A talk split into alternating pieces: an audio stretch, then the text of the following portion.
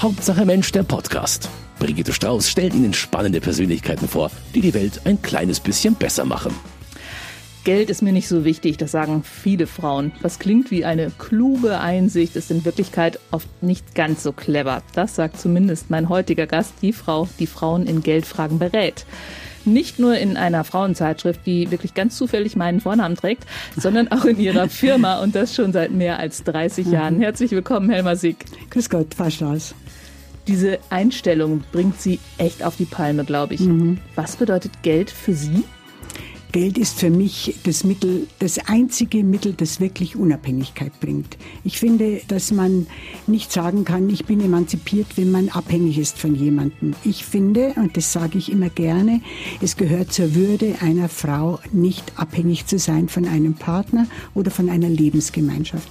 Ich finde, jede Frau sollte sich freuen und glücklich sein, wenn sie einen guten Partner gefunden hat, aber dann muss man nicht abhängig sein. Ja? Sie sollte darauf achten, in jeder Lebensphase für sich sorgen zu können.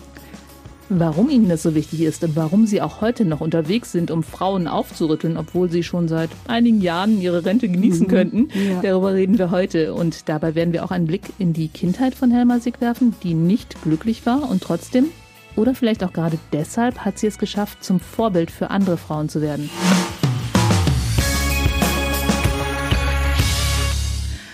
Aufgeben kam nie in Frage, so heißt das neue Buch mhm. von Helma Sick mit dem Untertitel Warum ich dafür kämpfe, dass Frauen ihr eigenes Geld haben. Sie haben ja auch schon einige Sachbücher geschrieben. Mhm. Darin ging es darum, wie Frauen Altersarmut vermeiden, warum genau. ein Mann keine Altersvorsorge ja, ist. Ja. Ja. Schön fand ich übrigens auch den Titel Reich für Einsteigerinnen, ein Finanzratgeber für junge Frauen. Jetzt kommt ein Lebensbericht. Mhm. Warum?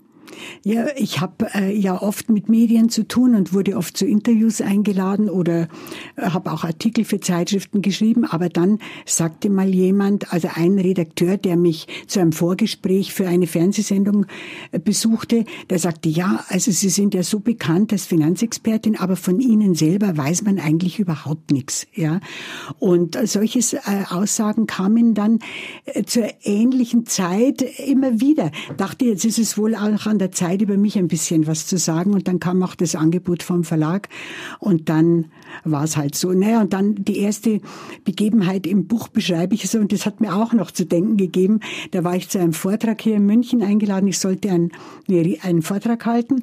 Und ich war sehr früh da. Und dann kamen zwei Frauen, so mittleres Alter, und sagten, ja, wir wollen aber gar nicht den Vortrag hören. Wir wollten nur schauen, ob es sie überhaupt gibt. Und sage ich, wie, ja, schauen Sie, ich stehe da. Ja, dann stellte sich heraus, dass ihre Kinder in der Pubertät Bravo gelesen hatten und die hatten eine Rubrik Dr. Sommer, wo also Fragen der Pubertät ja, ja behandelt wurden. Werde ich vom ersten Kuss schwanger und mhm. ähnliches? Wenn ich die ganze Pillenpackung genau, esse, wie lange genau. hält das dann vor? und da, dann stellte sich aber doch raus, dass es diesen Dr. Sommer gar nicht gab, sondern es ein mhm. Redaktionsteam war von sechs Frauen, glaube ich. Und die dachten, dass das bei der Zeitschrift, für die ich schreibe, genauso ist und ich, ich nur erfunden bin. Ja. Und da kam es zu diesem Buch. Da haben Sie sich gedacht, doch, ich stelle mich mal persönlich vor. Genau, genau. Dann haben Sie angefangen zu graben. Das war wahrscheinlich gar nicht so ganz einfach, weil ich habe es in der Anmoderation schon erzählt, Ihre Kindheit war nicht mhm. wirklich glücklich. Nein, wirklich nicht. Das kann man schon sagen, ja. Also ich fange einfach mal mit dem mhm. krassesten, was mhm. für mich am krassesten mhm. war, an. Ihre Mutter hat Sie gehasst. Ja. Wie kann das sein und wie hat naja, sich das geäußert? Es war, äh, das ging schon los, dass sie mich eigentlich nicht wollte. Sie sollte kein Kind mehr bekommen, weil sie zwei sehr schwere Geburten hinter sich hatte, eine Totgeburt auch, die ganz für sie lebensgefährlich war. Und die Ärzte sagten eben, sie sollte kein Kind mehr kriegen. Und das ging halt nicht. Ja, Verhütung gab es damals kaum. Und dann bin ich halt entstanden. Ich habe einen, hatte einen acht Jahre älteren Bruder und bin ich entstanden und sie wollte mich von Anfang an nicht. Das war schon mal die, die, die Grundgeschichte und dann kamen noch einige andere Dinge dazu, aber da kommen wir sicher noch mhm, drauf. Genau. Aber wann haben Sie denn gemerkt, dass das nicht normal ist, das Verhältnis zwischen Ihnen und Ihrer Mutter? Sie müssen ja geglaubt haben, dass es bei allen Kindern so ist. Nein, äh, ich hatte ja Freundinnen. Ich hatte immer, immer über mein ganzes Leben hinweg immer äh, gut Freundinnen gefunden und Schulfreundinnen von mir, da war ich auch gern zu Hause bei denen und ich habe schon gemerkt, die Mütter sind ganz anders. Also die haben ihre Kinder umarmt, wenn sie aus der Schule kamen oder waren einfach nett und es war warm und gemütlich und bei mir war es immer kalt, im wahrsten Sinne des Wortes, aber auch atmosphärisch. Und sie war halt einfach Hass erfüllt. Sie sagte Dinge, die man einfach zu einem Kind nicht sagen darf. Ja, du bist nichts, du kannst nichts, was soll aus dir bloß werden? Und ganz schlimm, sie sagte immer zu, du bist so hässlich. Ja, und jetzt rückblickend sehe ich, wie wichtig es ist, was Eltern einem spiegeln. Ich habe, wenn ich in den Spiegel geschaut habe, wirklich ein hässliches Gesicht gesehen. Ich war aber ganz hübsch, wenn ich mhm. heute Bilder anschaue. Ich war ein ganz hübsches Mädchen. Aber ich habe im Spiegel nur Pickel gesehen und Dinge, die meiner Ansicht nach nicht in Ordnung waren. Ich habe das also aufgenommen in mich. Ich habe das geglaubt. Ja. Haben Sie jemals versucht, im Nachhinein zu verstehen, warum das so war? Haben Sie das für sich einordnen können? Also sehr viel später, als ich dann eben auch über das Verhältnis zu meinem Vater mehr wusste. Ja. Der hat sie geliebt, mhm. aber eben nicht so, wie man sein Kind liebt, mhm. sondern eher als weibliches Wesen. Ja. Also er hat mich über alles geliebt, aber eben nicht wie ein Vater seine Tochter lieben sollte. Ja.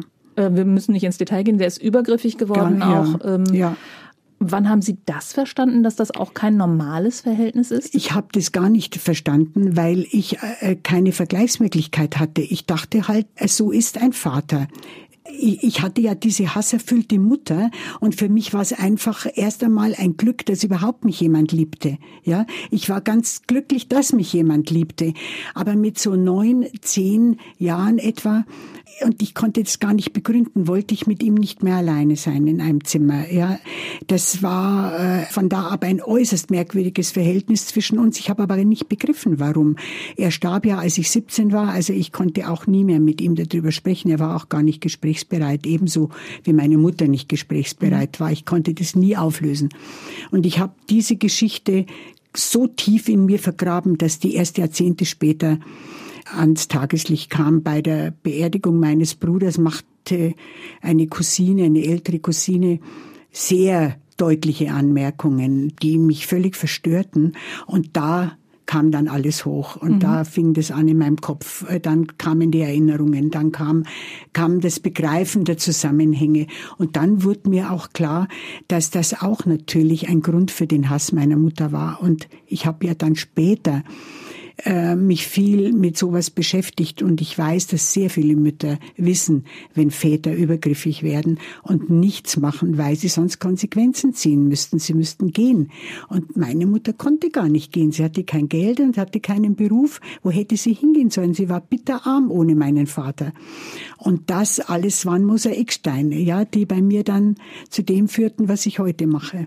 Das hat gerattert bei der Beerdigung Aber da, es hat noch Bruders. nicht, ja, bei Beerdigung meines Bruders, ja, genau. Aber Ihre Mutter war ja doch eigentlich finanziell unabhängig, kann man das so sagen? Die hat einen kleinen Schreibwarenladen Sie hat einen kleinen Schreib Meine Eltern waren nicht äh, arm, mhm. aber sie waren auch nicht wohlhabend. Ja, sie hatten, also mein Vater hatte mhm. keine Krankenversicherung und war von Geburt an sehr krank. Er hatte Muskelschwund und war später ein schwerer Pflegefall. Das heißt, es musste alles selbst bezahlt werden und so ein kleines Schreibwarengeschäft wirft ja auch nicht so wahnsinnig viel ab. Also das ging für die beiden. Meine Mutter stammte aus bitterarmen Verhältnissen, also wirklich ganz schrecklichen Verhältnissen. Und ich denke einfach, dass sie das nicht mehr haben wollte. Sie wollte schon in diesen Verhältnissen bleiben, in die sie da gekommen war. Aber der Laden gehörte den beiden zusammen. Das heißt, sie hätte auch nicht sagen können. Es gab keine eindeutige doch. rechtliche ah, okay. Geschichte. Ich ja. vermute das fast, Weil dass es meinem ja Vater geführt. gehört hatte. Mein mhm. Vater war sehr viel älter mhm. und war früher Redakteur der Lokalzeitung. Das, da wurde er gekündigt, äh, weil er gegen Hitler agitiert hatte und da hat die NSDAP äh, da, äh, hat das betrieben, dass er, dass er den Job verloren hat. Darum haben sie den, den Schreibwarenladen dann gegründet. Nein, sie hätte, ach, ich weiß nicht, wie das rechtlich damals war. Mhm. Ich glaube nicht, dass sie gewusst hätte, wie sie da überhaupt Geld hätte kriegen können. Ich glaube, er hätte ja gar keinen Unterhalt zahlen können. Also das weiß ich alles nicht, aber sie hat das gar nicht in Erwägung gezogen. Mhm. Ja, sie hat mich verantwortlich gemacht für das, was da passiert ist, und das hat ihren Hass wirklich ins Unermessliche verstärkt. Ich habe von ihr nie ein gutes Wort gehört, nie eine Umarmung, nie eine Zärtlichkeit. Sie war immer nur böse mit mir. Und trotzdem waren Sie gut in der Schule oder vielleicht auch deshalb? Deshalb, weil ich einfach irgendwo etwas äh, haben wollte, wo ich gut war. Mhm. Ja, wo Sie auch man, Anerkennung wenn bekommen. Man immer hört, du bist nichts, du kannst auch nichts, mhm. wollte ich halt in der Schule beweisen, dass ich gut bin und das war ich auch. Ja. Da gab es dann eben auch die Anerkennung in, in Form ja. von guten Noten zumindest. Ja, ja. Und mit, in welchem Alter hat man mittlere Reife? 16, 17? Mit sowas? 16, ja. Mhm. Und dann sind Sie zum ersten Mal Mit 17 dann, ich war dann erst noch zu Hause, habe mhm. da mitgeholfen. Und dann, ja, es hieß immer, ich hätte ja gern Abitur gemacht, aber das hätte ich in einem anderen Ort machen müssen, hätte Fahrschülerin werden müssen. Das wollten meine Eltern nicht. Außerdem hieß es ja immer, du äh, solltest heiraten so schnell wie möglich, dann bist du versorgt und fällst uns nicht zur Last. Ja, also hatte ich mittlere Reife. Am Ort gab es damals mhm. noch kaum Arbeitsstellen. Also wo ging man hin? In die Großstadt. Das war natürlich München. Mhm. Nur das war so irrsinnig, weil ich aus diesem kleinen Ort nie vorher rausgekommen war. Man hat damals keinen Urlaub gemacht. Meine Eltern hatten auch das Geld gar nicht. Ich kannte gar keinen anderen Ort. Und dann schickte man mich in die Großstadt. Ich war vollkommen überfordert damit und war totunglücklich und das klappte auch alles gar nicht und darum ging ich wieder zurück. Aber über diese Episode würde ich ganz gerne noch ein bisschen ja, länger reden. Gerne. Also Sie schreiben da eine unbändige Wut mhm. über eben all die Herabsetzungen und Demütigungen mhm. und der Wunsch, es allen zu zeigen. Mhm. Das waren die beiden Kräfte, die Sie angetrieben ja, haben, ja. mit 16, 17 schon in die Großstadt zu gehen und zu sagen, und ich werde doch was. Ja, nur das hat da nicht geklappt und mhm. das war natürlich erst einmal wieder die Bestätigung, dass meine Mutter recht hatte. Ich, es hat nicht geklappt. Ja, mhm. ich habe es nicht zu etwas gebracht, weil äh, wobei man überlegen muss, ob man mit 17 es zu etwas bringen kann. Genau, ich meine, wie genau. sind Sie es angegangen? Sie hatten sich eine Stelle gesucht, Sie hatten mhm. sich ein Zimmer gesucht, genau. also gar nicht mal so ganz schlecht, genau. sind genau. aber dann aus dem Zimmer rausgeflogen. In einem Jugendheim habe ich mhm. gewohnt und äh, habe mich da mit einem jungen Mann befreundet. Das hatten andere auch. Nur ich war so doof, das nicht verheimlichen Sie zu können. Sie haben sich erwischen lassen. Und, und habe mich erwischen lassen und bin da rausgeflogen. Und für meine Mutter war das natürlich wieder die Bestätigung, dass sie vollkommen recht hat, ja. Dann mussten Sie tatsächlich wieder zur Mutter zurück. Ja, ja, ich bin zurück und das war ist für viele Wie nicht verständlich. Denn das? Ja, also genau. Also das ist jetzt also für mich war es nach dem Studium unverständlich mhm. und wir mhm. hatten ein gutes Verhältnis meine Mutter und mhm. ich. Also ich hätte mhm. nie wieder zu Hause mhm. einziehen können und sie mussten zurück. Naja, es, äh, es ist aus der Situation, aus meiner Situation heraus, ist es erklärbar. Ich habe später dann in einer meiner Tätigkeit im Frauenhaus gesehen, dass oft das Bekannte, Schlimme weniger Angst macht als das Unbekannte, möglicherweise Bessere. Aber ich hatte ja nicht gewusst, ob es besser wird. Ich ging wieder zurück, weil ich das halt kannte. Und dann dort wurde es tatsächlich auch ein Stückchen besser, denn inzwischen gab es Firmen.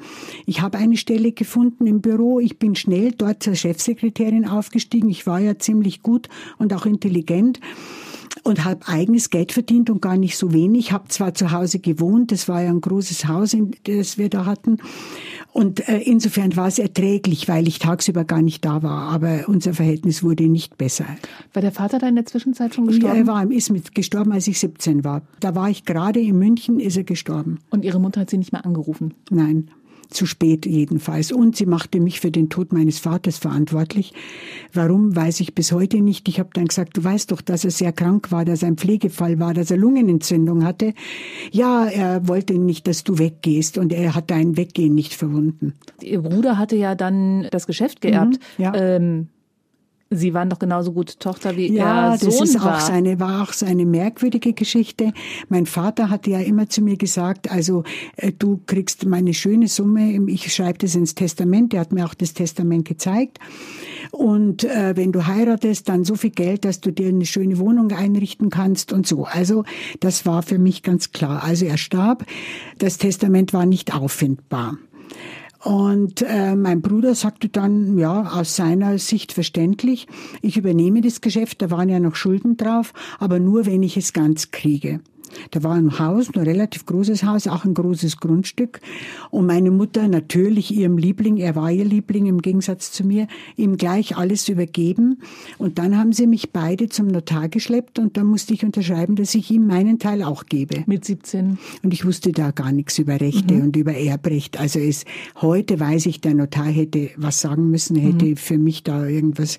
Ich habe etwas bekommen, nämlich ein Wohnrecht in dem Haus, obwohl klar war, dass ich nach nach München wieder gehen wollte. Also das war keine Entschädigung für wenigstens den Pflichtteil. Mhm. Mein Bruder konnte die Hälfte des Grundstücks verkaufen, konnte damit das Geschäft sanieren, die Schulden bezahlen und ich hatte gar nichts. Und das war dann eben die Atmosphäre, in die Sie zurückgekommen genau, sind. Wieder, ich bin an allem schuld, was Schlimmes im Leben, ja. Haben Sie sich dann aber was gesucht? Also abgesehen von diesem Job, haben Sie auch mhm. noch eine super brillante Firmenidee für die Gegend, für die Zeit gehabt. ja, da bin ich halt noch ehrlich gesagt stolz drauf. Und ich habe dann erst, erst rückblickend, als ich dieses Buch geschrieben habe, habe ich gesehen, dass es eigentlich für mich ziemlich typisch war. Aber damals habe ich halt instinktiv gehandelt. Ja, also ich hatte ein uraltes kleines Auto, ein Fiat 500, der ständig kaputt war und ich hatte deshalb ständig Reparaturen, die mein Einkommen überstiegen und ich hatte Schulden. Und dann habe ich halt überlegt, ja, ich habe Schulden, was mache mache ich denn? Ja, ich kann, muss irgendwas zusätzlich arbeiten. Was kann ich denn? Ja, ich kann Schreibmaschine schreiben und Steno. Und dann hatte ich die Idee, in Bauerndörfern für junge Bauern und Bäuerinnen einen Schreibmaschinenkurs anzubieten. Und habe meinen Bruder da, der ja acht Jahre älter war, äh, gesagt, was er davon hält. Ja, er war gerade begeistert, weil er konnte damit auch was verdienen. Und dann bin ich über Land gefahren, habe in den Dörfern ein Wirtshaus gesucht, die mit einem netten Nebenraum und habe da gesagt, ja, da möchte ich einmal in der Woche so einen Kurs machen. Dann hat mein Bruder hat Plakate drucken lassen und die habe ich aufgehängt an äh, Wirtshaustüren. Und äh, ja, dann kamen tatsächlich in jedem Dorf so fünf Leute und es hat gereicht. Ich habe nicht viel verlangt, aber es hat gereicht, um meine Schulden zu bezahlen. Und ich bin da, das war natürlich schon wirklich heftig, weil das war, musste ich im Winter machen. Äh, die Bauern haben ja sommers über keine Zeit. Und ich musste ja da durch, äh, durch Wälder fahren. Es war ja sehr dünn besiedelt.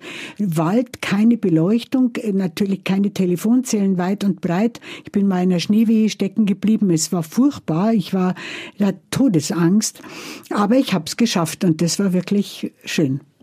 Sie sind dann als Chefsekretärin aber vom Aufsichtsratsvorsitzenden mhm. gebeten worden, doch mal bitte zu gehen. Er möchte Sie im nächsten Jahr bei der Versammlung nicht mehr dort sehen. Nicht, weil Sie nicht genau. gut genug waren, sondern weil er Angst hatte, dass Sie dort versauern. So ist es. Und das war wirklich für mich wegweisend und ganz, ganz wichtig, weil noch nie jemand sowas zu mir gesagt hat. Er sagte wirklich, ich möchte Sie nächstes Jahr hier nicht mehr sehen. Sie können viel mehr. Machen Sie sich doch auf den Weg. Sie werden sehen, es wird gut. Und das war danach so. Haben Sie sich bei dem im, Nach im Nachhinein nochmal bedankt? Nein, ich habe von dem nie mehr was gehört, aber ich war so, ich war so froh, dass jemand mir das zutraute und dann wurde es auch gut. Sie sind dann zur neuen Heimat gegangen. Mhm. Sagt heute vielleicht nicht mehr ganz so vielen Menschen mhm. was. Ähm, das war eine große Immobilienfirma. Ja, das war ein, mhm. ein Riesenbaukonzern, der der Gewerkschaft mhm. gehörte und die hier in München zum Beispiel Neuperlach gebaut haben, Hasenbergel gebaut haben, also in großen Stil Wohngebiete, wenn nach dem Krieg ja vieles zerstört war. Ich bin da auch schnell zur Chefsekretärin aufgestiegen, später zur Vorstandssekretärin und habe gut verdient, war sehr angesehen und es hat mir auch Freude gemacht. Wie selbstbewusst waren Sie zu diesem Zeitpunkt? Nicht sehr. Ich hatte auch da wieder Kolleginnen, Freundinnen, aber ich hatte irrsinnige Ängste, Versagensängste, Minderwertigkeitskomplexe. Ich hatte nachts sehr viel Angst. Ich hatte überhaupt jahrzehntelang vor Dunkelheit ganz viel Angst. Ich habe oft äh, nur einschlafen können, wenn ein Messer auf dem Nachttisch lag. Äh, so viel Angst hatte ich. Wenn ich nachts aufwachte und ich habe den Lichtschalter nicht gleich gefunden und es war dunkel, bin ich in vollkommene Panik geraten und war schweißnass. Also ja, klar, diese ganzen Erlebnisse aus der Kindheit haben Spuren hinterlassen. War das dann auch die Zeit, als Sie Ihren Mann kennengelernt haben? Das war ein paar Jahre Nein, später. Also Sie waren ja eine ganze, eine mhm. ganze Weile bei der neuen mhm. Heimat. Ja, ich habe äh, dann, das muss ich dazwischen erzählen, weil das noch kurz vor der Begegnung mit meinem Mann war. Eine Freundin hat mir geraten, zu einer Ärztin zu gehen, die sie gut kannte. Da ging ich auch hin und die Ärztin, die werde ich in meinem Leben nicht vergessen, weil das der erste Mensch war, der sich für mich wirklich interessierte. Die hat schnell gemerkt, dass mir mit Medikamenten nicht zu helfen war und hat mir einen Therapieplatz besorgt für eine Psychotherapie. Und das war wirklich die Wende in Wie meinem alt waren Leben. Sie da? Da war ich Anfang 30. Und die hatte eben, die Freundin hatte gemerkt, wie viel Angst ich immer noch hatte mhm. und sagt, geh doch da mal hin, da wird dir geholfen. Und dann äh, habe ich eben über die Psychotherapie, habe ich meinen ganzen Schmerz, meine Wut, alles rausschreien können, alles sagen können, bearbeiten können und habe Verständnis erfahren, Güte erfahren und Ermunterung und auch Bestätigung, ja. Und das war die Grundlage, dass ich dann ganz vieles machen konnte. Und die Wut, die Sie vorhin schon angesprochen haben, eine Wut. Ich wollte es immer ein Leben lang meiner Mutter zeigen und sagen, du hast nicht recht, aus mir wird was. Aber hat das, hat diese Therapie die Wut dann noch verstärkt?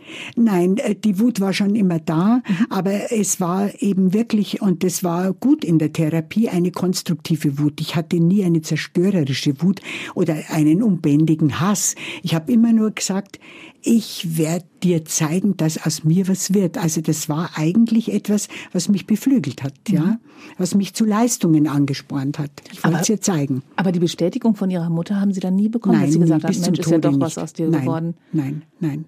Böse. Sie hat ja miterlebt, dass ich das aus mir was geworden ist, aber es ja, hat ihn, nein, das, das sagte ja alles nichts. Das konnte sie nicht, nein. Und dann kam dieser Mann.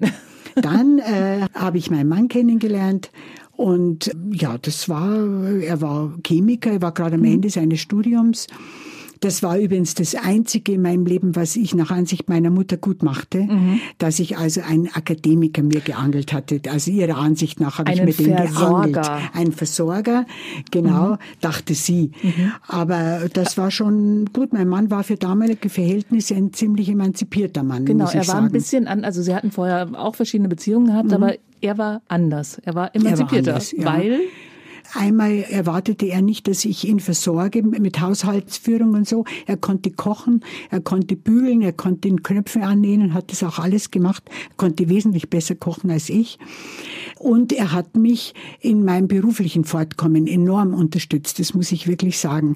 Also er hat gemerkt, dass mir das nicht genügt. Ich wollte nicht auf Dauer Chefsekretärin sein, auch wenn das ein gut bezahlter und schöner Job war. Ich wollte irgendwas anderes und das habe ich noch nicht so ganz zu der Zeit gewusst, was ich wollte. ich wollte gerade sagen, wussten Sie denn, in welche Richtung Nein, das gehen nicht, sollte? gar nicht. Weil die Richtung hat Nein. sich ja dann abrupt Nein. geändert. Äh, er freute sich, dass ich einen guten Job habe. Äh, er hatte inzwischen als Chemiker Anstellung im Umweltreferat der Stadt München und da gute Arbeit geleistet. Also das war wirklich richtig Richtig eine gut. gleichberechtigte Beziehung war die, eine, würde ich sagen, ja. Ähm, also eigentlich noch nicht so üblich war zu der nein, Zeit. Nein, das war damals nicht so üblich, aber er hat es auch im mhm. Elternhaus schon erlebt. Bevor wir jetzt alle anfangen zu rechnen, welches Jahr war das ungefähr, damit man so geheiratet haben wir 72 und mhm. seit 1970 kannten wir uns, ja. Also ungefähr. Ich bin 1970 nach München gegangen, Anfang 1970 und Ende 1970 habe ich ihn kennengelernt dann haben sie hin und her überlegt, eigentlich möchte ich was Neues machen. Mhm. Und er hat sie einfach unterstützt und gesagt, du kannst alles Mögliche machen, was du machen möchtest.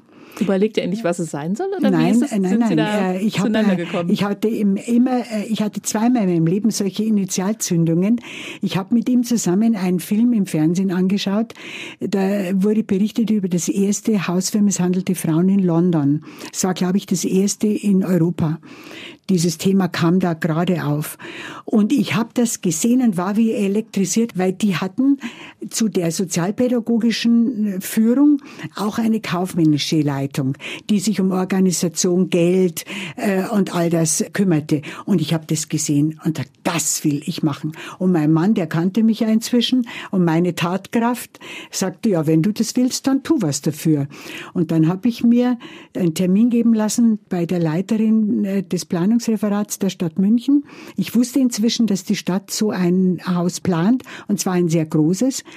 Und ich bin da hingegangen dann, äh, es war schon etwas abenteuerlich, weil die natürlich sagte, was bringen Sie denn mit mhm. an Voraussetzungen? Ich sagte also wenig. Mhm. Und die wollten äh, eigentlich wahrscheinlich eine Sozialpädagogin Nein, so. nein, nein, so, die, die wollten, genau, die das konnten sich, nein, die konnten aus dem, was ich sagte, erst einmal gar nichts machen. Okay. Aber ich sagte, das wird ein großes Haus. Sie brauchen jemanden, der sich um Finanzierung kümmert. Sie brauchen jemanden, der sich um Organisation kümmert, um den Ablauf im Haus. Und ich glaube, dass ich das kann. Ich kann kann sehr gut organisieren und kann sehr gut mit Zahlen umgehen und ich bin auch selbst sehr gut organisiert. Und ich muss wohl so überzeugend gewesen sein, dass die mich dem Trägerverein vorgeschlagen hat und ich habe die Stelle dann gekriegt. War dann kaufmännische Geschäftsführerin. Und dann wurde das Haus mit Ihnen zusammen, also Sie haben... Ich war die Erste, die dort gearbeitet hat, mhm. schon im Vorfeld. Mhm. Ich habe die Anträge für die Finanzierung gestellt. Das war ja ein großes Haus, wie gesagt, das hat der bayerische Staat zusammen mit der Stadt München finanziert. Aber Sie waren zwei Geschäftsleiterinnen. Eine ja, eine Sozialpädagogin, mhm. eine sehr erfahrene, äh, schon sehr bekannte Sozialpädagogin und ich eben als kaufmännische Leiterin.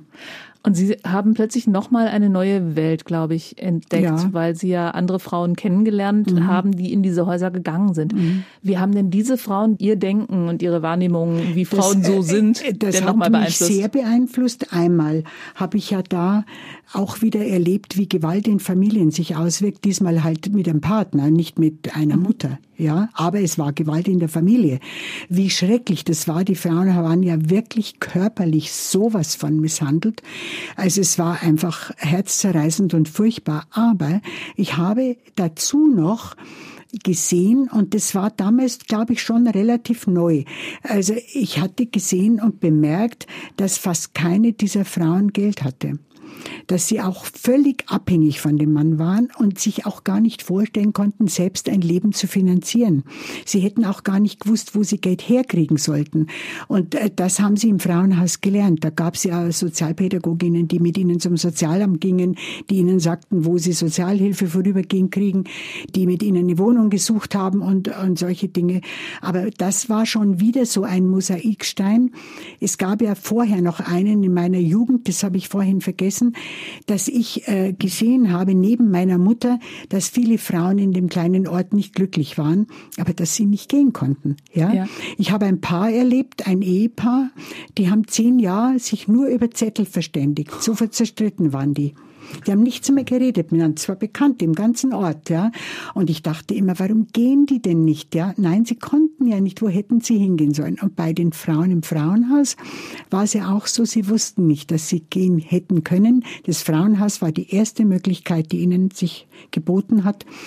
Abstand zu finden von ihrem Partner und ein eigenes Leben anzuwenden. Und ich habe da gesehen, wie wichtig es für die Frauen war, selbst wenn es nur, nur sag ich jetzt, der Job an der Supermarktkasse war oder als Regalauffüllerin. Sie hat ihr eigenes Geld mhm. verdient und sie war unter Kollegen. Sie hat sich mit anderen verständigen können. Sie glauben nicht, wie diese Frauen teilweise aufgeblüht sind.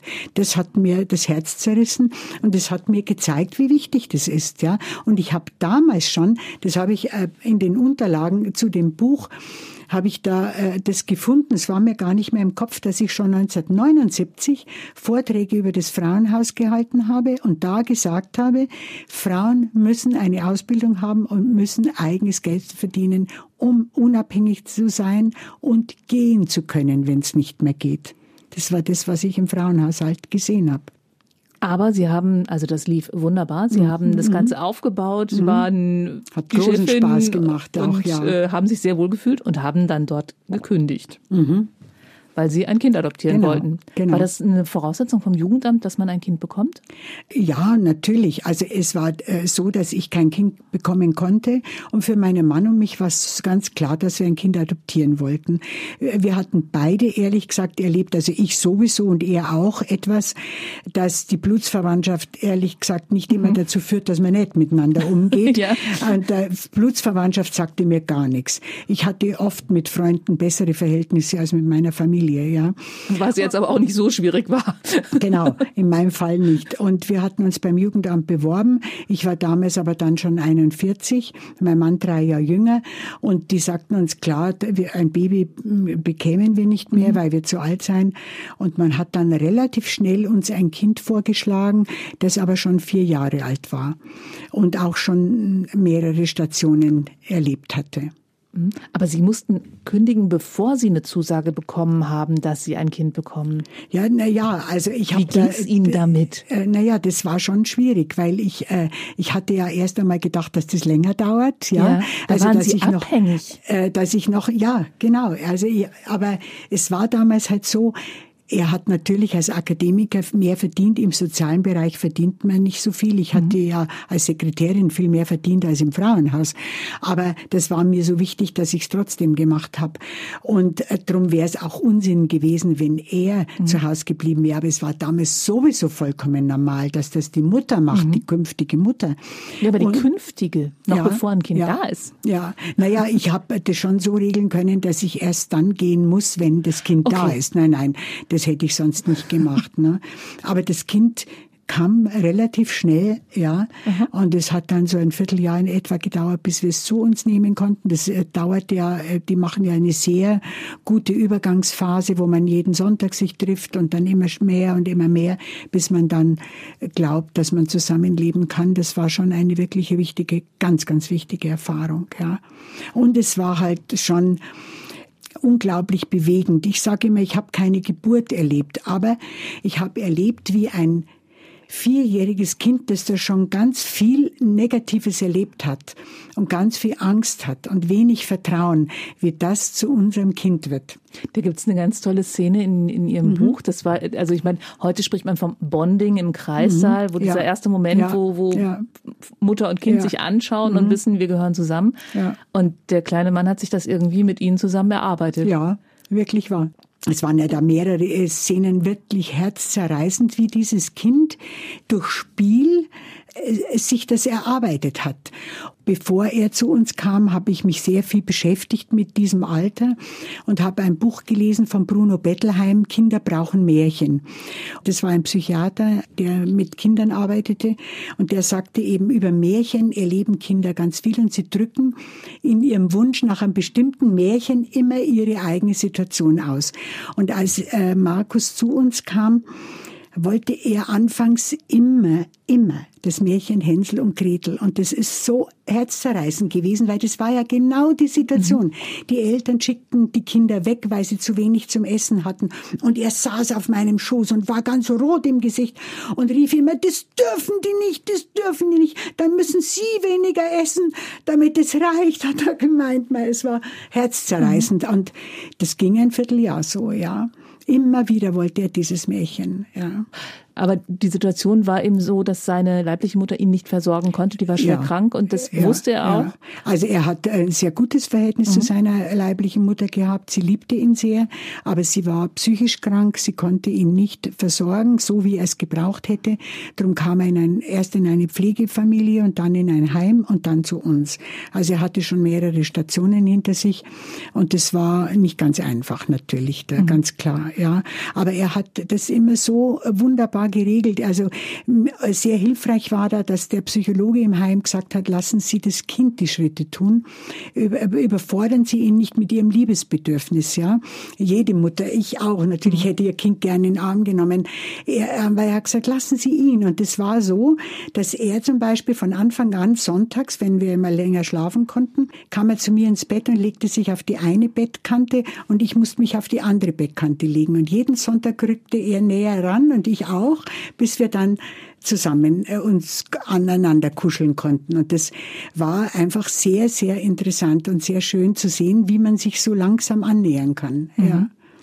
Aber trotzdem war für Sie die ganze Zeit klar, Sie werden nicht die nächsten zehn Jahre damit zubringen, ja das Kind ja, zu erziehen. Das war absolut klar für mich. Ich, war, ich äh, habe mich, wie gesagt, viel auch mit Pädagogik und Erziehung und Kinderphasen beschäftigt und ich war mir sehr klar, dass das auch gar nicht nötig ist. Also äh, was ich dazu sage, gefällt nicht immer allen Müttern. Mütter sind Menschen und Mütter haben oft auch keine Ahnung von Pädagogik. Ja, ich war immer schon der Ansicht, dass private und öffentliche Erziehung Hand in Hand gehen müssen. Da sind ausgebildete Erzieherinnen, da wird viel geboten. Mein Sohn ging so gern in den Kindergarten, der war so voller Anregungen, wenn er da nach Hause kam, dass ich gemerkt habe, wie wichtig das für ihn ist. Mir war deshalb klar, es ist nicht nötig, zehn Jahre zu Hause zu bleiben und ich wollte es auch nicht. Ich wollte so schnell wie möglich wieder berufstätig werden. Dass man bei einem vierjährigen Kind, das man zu sich nimmt, länger zu Hause bleiben muss, das war mir auch ganz klar. Ja, ja klar. Also Sie mhm. konnten nicht ähm, ja. dann mit mhm. Schulbeginn wieder. Ja. ja. Wie lange waren Sie dann zu Hause? Ich Drei? war vier Jahre zu vier Hause. Jahre. Mhm. Und sind dann aber auch nicht ins Frauenhaus zurückgegangen? Nein, sondern hatten wieder mal eine brillante Idee. Genau. es äh, war so, erst einmal wollte ich einen Makel in meinem Leben beseitigen. Ich hatte ja keine abgeschlossene Berufsausbildung. Ich hatte in der Schule Stimmt. Steno und Schreibmaschine Aha. gelernt und konnte deshalb gleich ins Büro gehen. Ich musste da keine Lehre machen. Aber ich hatte keinen Abschluss in irgendeiner Weise und habe dann immer recherchiert und habe dann entdeckt, da gab es in München ein Angebot für Berufstätige, ein Abendstudium in Betriebswirtschaft an der Verwaltungs- und Wirtschaftsakademie und ich wusste auch, das gefällt mir, das kann ich machen, weil abends war ja mein Mann zu Hause mhm. und es war nur dreimal die Woche, ich war nicht jeden Abend weg. Tagsüber war ich da, abends war er da, das war wunderbar, mein Sohn hat nichts vermisst und mir hat sich eine ganz andere Welt eröffnet. Dieses Abendstudium hat mir einen unglaublichen Spaß gemacht und ich hatte dann den Abschluss, ich war Betriebswirtin. Das war wirklich ganz wichtig. Und dann gab es wieder so eine Initialzündung. Ich habe äh, in der Zeitschrift Brigitte damals 1986 einen Artikel gelesen über zwei Frauen, die in Bremen eine Finanzberatung für Frauen eröffnet hatten und das auch begründet haben, eben mit den Gründen, die wir vorhin schon gesagt haben, Frauen oft zu lang zu Hause sind, keine Rente haben und so weiter. Und ich habe das gelesen und gesagt, das ist es. Wie mit damals mit den Frauen, das will ich machen. So. Und dann bin ich wieder ganz zielstrebig darauf zugegangen. Ich habe in so Finanzvertrieben hospitiert und bin ganz oft zu Seminaren gegangen, äh, in Frankfurt auch, also sehr gute professionelle Seminare, habe so viel gelesen, wie ich konnte, um mich dann selbstständig machen zu können. Aber jetzt wussten Sie ja, dass Frauen grundsätzlich nichts mit Geld anfangen wollen. Mhm. Wie haben Sie sich denn vorgestellt, dass Sie mit Frauen Geld verdienen können, wenn die sich doch eh nicht interessieren? Naja, ich dachte mir, ich muss Ihnen klar machen, dass es wichtig ist, sich mit Geld zu befassen, dass Geld eine Lebensgrundlage ist. Ja, mhm. Frauen hatten zu damaliger Zeit, besonders wenn sie aus dem Sozialbereich kamen, immer das Gefühl, sie müssen sich entschuldigen dafür, wenn sie Geld äh, verdienen. Und Geld ist was Negatives. Geld verdirbt den Charakter. Nur es sagte einmal jemand, ich weiß nicht mehr wer, aber kein Geld macht den Charakter auch nicht besser. Und das, war, das hat mir so gut gefallen. Ja, das ist schön. Ja, es ist doch wahr. Ja. ja. Also was nutzt es denn, wenn ich arm bin? Mhm. Ja, also mir ging es immer darum, nicht dem Geld als Götzen hinterher zu jagen und immer noch mehr und noch mehr, sondern so viel zu haben, dass man selbstständig leben kann und freiwillig bei einem Partner bleiben kann mhm. oder freiwillig gehen kann. Ja, das war mir immer ganz besonders wichtig. Und da habe ich eben war ich auch ziemlich zielstrebig. Ich habe nie auf die klassische Weise Kunden akquiriert. Ich habe Vorträge gemacht, ja. Und Unter hab, anderem bei Landfrauen habe ich gelesen. Ja, ja, das, das war, muss ja ein Erlebnis der anderen Art gewesen sein. es war der Hausfrauenbund. Oh, Hausfrauenbund. Ja, Hausfrauenbund. Da waren fünf Frauen, vier davon waren über 80 und eine schlief die ganze Zeit. Und ich dachte, um Himmels Willen, wenn das jetzt so weitergeht, dann wird das nichts mit meiner Selbstständigkeit. Aber es blieb nicht Und Sie dabei. haben den Vortrag tatsächlich durchgezogen? Ich habe den gehalten. Ich war ja eingeladen, dann habe ich das auch gemacht, ja. Und was haben die Frauen gesagt? Sie konnten nicht so viel damit anfangen, weil ich ja genau in dem Vortrag ja sagte, dass sie eigentlich nicht auf Dauer Hausfrauen sein sollten, ja, mhm. um ein eigenes Geld verdienen sollten. Also ich habe schon da versucht, über Wissensvermittlung die Frauen zu motivieren. Und das ist geglückt. Es war am Anfang nicht viel, natürlich, ja. Mhm. Aber aus jedem Vortrag kamen ein oder zwei und die haben es dann wieder weitererzählt. Und so hat sich das halt dann verbreitert. Und ich kann sehr gut reden. Äh, ich kann gute Vorträge machen. Und die Vorträge waren dann auch sehr begehrt. Ich wurde überall hin eingeladen. Es ist ja jetzt auch wieder so, dass ich dauernd unterwegs bin. Und das war mein Geschäftsmodell, ja. Ich nicht Kunden anzurufen und sagen, brauchen Sie nicht irgendeine Versicherung oder sowas, was die Männer meistens in der Branche gemacht haben. Das hatte ich nie gewollt. Ich wollte immer schauen, Wer ist die Frau, die zu uns kommt?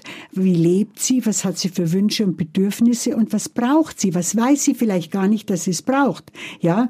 Welche Absicherung muss sie haben? Und das ist mir geglückt. Wie haben die anderen Leute in der Branche reagiert? Also sie hatten ja den Abschluss, sie waren gleichberechtigt ja. Mhm. aus, ausgebildet ja. und wie so oft äh, ist es halt so, dass Frauen mit der gleichen Ausbildung aber vielleicht nicht ganz so ernst genommen also, werden. Die Männer in der Branche, die fanden das abenteuerlich, wie, also sich an Frauen zu wenden. Und ich habe dann immer gehört, also wie kann man nur sich zum Ziel setzen, Frauen beraten zu wollen? Die haben doch von nichts eine Ahnung und die machen auch nichts, wollen aber immer ganz viel wissen und dann ist eben doch kommt doch nichts rüber, ja. Und und ich wusste, das ist mir wurscht, was die sagen. Ich war ganz sicher, dass der Weg richtig ist, ja. Eben über das Ernstnehmen der Person, die da ist in ihrer Lebenssituation.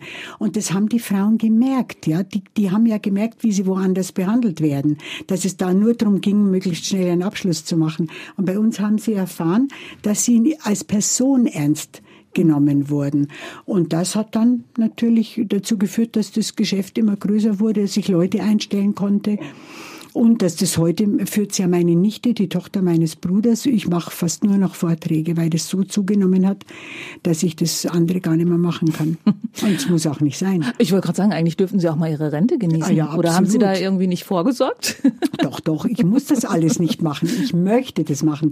Wissen Sie, für mich ist Ruhestand nicht erstrebenswert. Ich habe sehr viel Energie und ich denke, ich würde nicht glücklich sein, wenn ich dann immer nur äh, äh, ja mit mit irgendwelchen Aktivitäten den Tag füllen müsste. Mhm. Das kann schön sein und für viele ist es wunderbar, die nicht eben einen, einen so tollen Job vielleicht hatten. Aber ich habe mein Lebensthema gefunden. Ich kann zu dem Thema, das mir total am Herzen liegt, deutschlandweit an Universitäten, Hochschulen, bei Frauenverbänden Vorträge machen. Was gibt's denn Schöneres?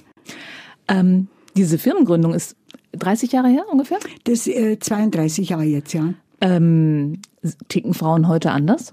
Ja, doch. Also da hat sich schon vieles verändert. Es haben ja sehr viele Frauen jetzt eine gute Ausbildung. Viele haben auch einen guten Job, verdienen auch Geld und möchten natürlich auch das Geld dann gut anlegen und möchten etwas für sich machen.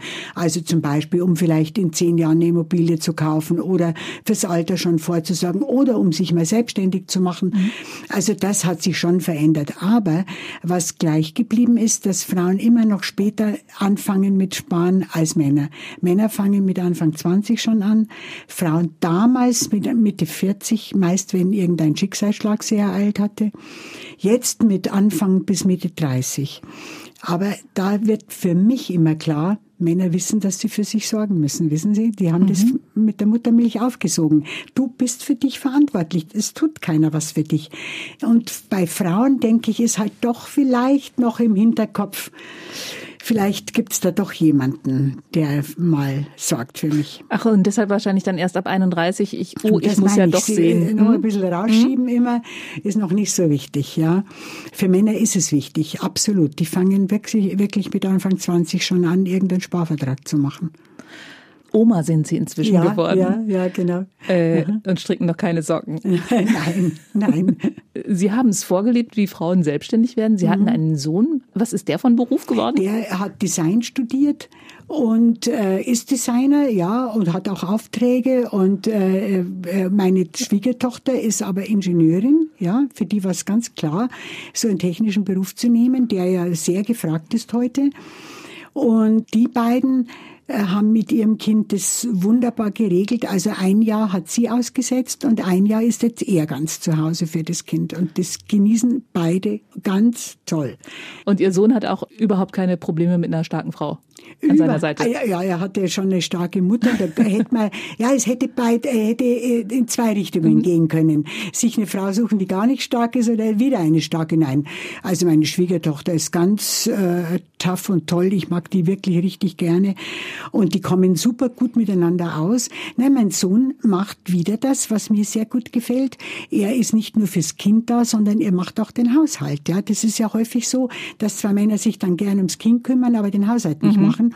Nein, nein, er kann kochen, er kann auch putzen, er kann auch gut aufräumen und all das machen. Also das ist gut geregelt und dann eben mit öffentlicher Erziehung zusammen ist, geht es wunderbar. Ja, mhm. Meine Schwiegertochter arbeitet jetzt wieder seit, seit einem Jahr.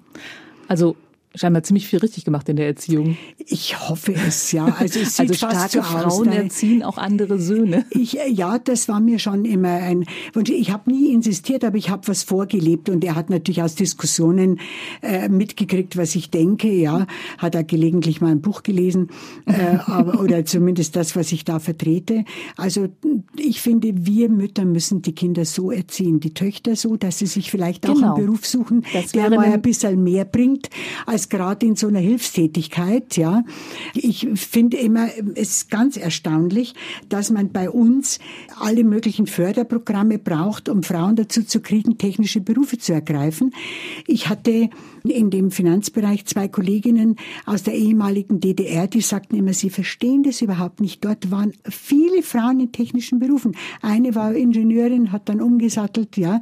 Also ich verstehe das auch nicht, ja. Es ist ja nicht nur äh, strebenswert, immer im, im sozialen Bereich zu arbeiten. Das ist ein wunderbarer Bereich, aber da sollen doch auch ein paar Männer mehr arbeiten.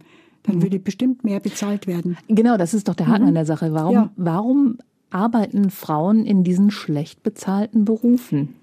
Also es war halt schon so, da kommen wir wieder auf die Historie zurück, dass Frauen halt immer das Zubrot verdient haben. Wissen Sie, und das ist so in den Köpfen, ja. Es war ja auch in den 50er, 60er Jahren die Erwartung vieler Arbeitgeber, dass Frauen aufhören, wenn sie heiraten, weil er ja einen Job hat. Ja, das ist so in den Köpfen offensichtlich noch, dass es nicht so wichtig ist, was sie verdient. Es soll ihr Freude machen, sie soll was für andere tun. Das ist ja auch immer noch sowas, dass das ja die Natur der Frau ist, für andere da zu sein. Es ist genauso die Natur eines Mannes, wenn er will. Ja, mhm. warum ist das immer die Natur der Frau? Ich sage immer Frauen, seien Sie vorsichtig, wenn jemand mit der Natur kommt. Da wird es immer anstrengend und schlecht bezahlt. also wenn Sie eine Tochter gehabt hätten, was hätten Sie der äh, gesagt zu ich Ihrer Berufswahl? Das, ich hätte immer gesagt, such dir einen Beruf, wo du auch ordentlich verdienen kannst. Der soll dir Spaß machen, aber du sollst auch ordentlich verdienen können. Du wirst es noch mehr brauchen in deinem Leben. Sie haben dann diese Erfahrungen auch selbst gemacht, mhm. dass es ziemlich clever ist, unabhängig zu sein, mhm. weil Ihr Mann zwar sehr emanzipiert war, aber irgendwann haben sie sich doch scheiden lassen, mhm. weil er nicht mit ihrer Situation klargekommen ist? Ja, das war schon erstaunlich für mich und auch sehr enttäuschend. Also er war, wie gesagt, äh, für die damalige Zeit ein wirklich ein emanzipierter Mann. Der hat sie ja total unterstützt. Er hat mich immer unterstützt in allem, aber äh, hinterher ist mir das erst klar geworden. Das war dann immer so ein Verhältnis, denken Sie an, an das Musical My Fair Lady. Mhm. Ich war immer Eliza Doolittle und er war Professor Higgins. Er hat mir immer was was beigebracht. Er hat ja eine bessere Allgemeinbildung als ich, wusste viel mehr. Also er konnte mir was beibringen, er konnte mich fördern. Ja, das hat sein Ego gehoben. Als ich dann immer bekannter wurde, es war dann ja so, dass ich über einen, einen großen Artikel im Zeitmagazin äh, kamen ganz viele Leute. Ich habe dann darüber ein, das Angebot bekommen, das erste Buch zu schreiben. Dann kam das zweite Buch. Dann kam 1996 der Auftrag von Brigitte, eine Geldkolumne auf Dauer zu schreiben. Das mache ich jetzt auch schon 23 Jahre. Und äh, wieder ein Buch und noch ein Buch und viele Vorträge und Interviews. Ich war auf einmal viel bekannter als er natürlich. Und ich habe dann gemerkt, ich habe das ja erstmal gar nicht begriffen. Ich habe nur gemerkt, also er ging fremd, er hatte immer irgendwelche Freundinnen, die aber erstaunlicherweise oder gar nicht erstaunlicherweise immer da waren, wo ich am Anfang war. Okay. Ja, also auch im Büro irgendwo nicht mhm. so erfolgreich. Und er fing an, an mir rumzunörgeln, ständig an meinem Äußeren und so. Und später, nach der Scheidung, fiel mir eine Studie in die Hände und das fand ich so interessant und ich dachte, das gibt's gar nicht. Die beschrieb, wie Männer oft damit umgehen, dass Frauen erfolgreicher sind als sie. Und da stand genau das drin. Fremdgehen sowieso, aber dann auch immer an den Frauen rumnörgeln. Also ihnen zeigen, so toll bist du gar nicht, ja. Und als das so anfing, war mir klar, das will ich nicht. Lieber spät als nie. Ich war 60, als ich mich scheiden ließ. Ich möchte das nicht. Und er wollte sich aber nicht scheiden lassen. Er wäre schon ganz gern mit mir zusammengeblieben. Mhm. Es hatte ja auch Vorteile. Äh, aber ich wollte das nicht. Und äh, das hat dann eben leider so geendet, dass wir nie mehr miteinander äh, umgehen konnten. Ja, das war schwierig. Aber auch schade für Ihren Sohn. Schade, ja, weil mhm. er leider auch mit dem Sohn nicht äh, keinen Kontakt mehr hatte. Bis oh. zuerst vor, kurz vor seinem Tod. Er ist inzwischen gestorben. Ja. Aber Sie sind gesund aus der ganzen Sache rausgekommen. Ich, ja, und das und muss ich jetzt auch noch sagen, äh, dass ich war natürlich erst totunglücklich, ganz klar. Aber dann habe ich mich relativ schnell gefangen und weil ich einen Beruf hatte, ich hatte eine Aufgabe und das kann ich allen Frauen immer nur sagen, wie wichtig das ist, ja. Das hat mir so geholfen, weil ich meinen Tag strukturiert war. Ich wusste immer, morgens gehe ich ins Büro und da tritt das Unglück erst einmal in den Hintergrund. Und dann habe ich mich relativ schnell erholt. Mir ging es so Sie gut wie noch nie in meinem selbst Leben. wer. Sie sind Ja, nicht das Anhängsel von genau. irgendjemandem, so sondern ist Sie es. Sind ich bin selbst, wer. wer. Und dann ist es mit meinem Geschäft noch weiter aufwärts gegangen. Ich hatte noch mehr Erfolg. Äh, Es war in den letzten Jahren der Ehe, war ich immer so, hatte ich immer wieder meine Erkältungen, mal dies und mal das, ohne dass irgendwas wirklich war. Ich war einfach nicht mehr glücklich. Und ich hatte dann nie mehr was. Ich bin so gesund, toi, toi, toi. Und kann nur sagen, dass sich mein Leben positiv verändert hat, als ich diesen Schritt machen konnte. Ja, und den konnte ich nur machen, weil ich eigenes Geld hatte. Ganz klar.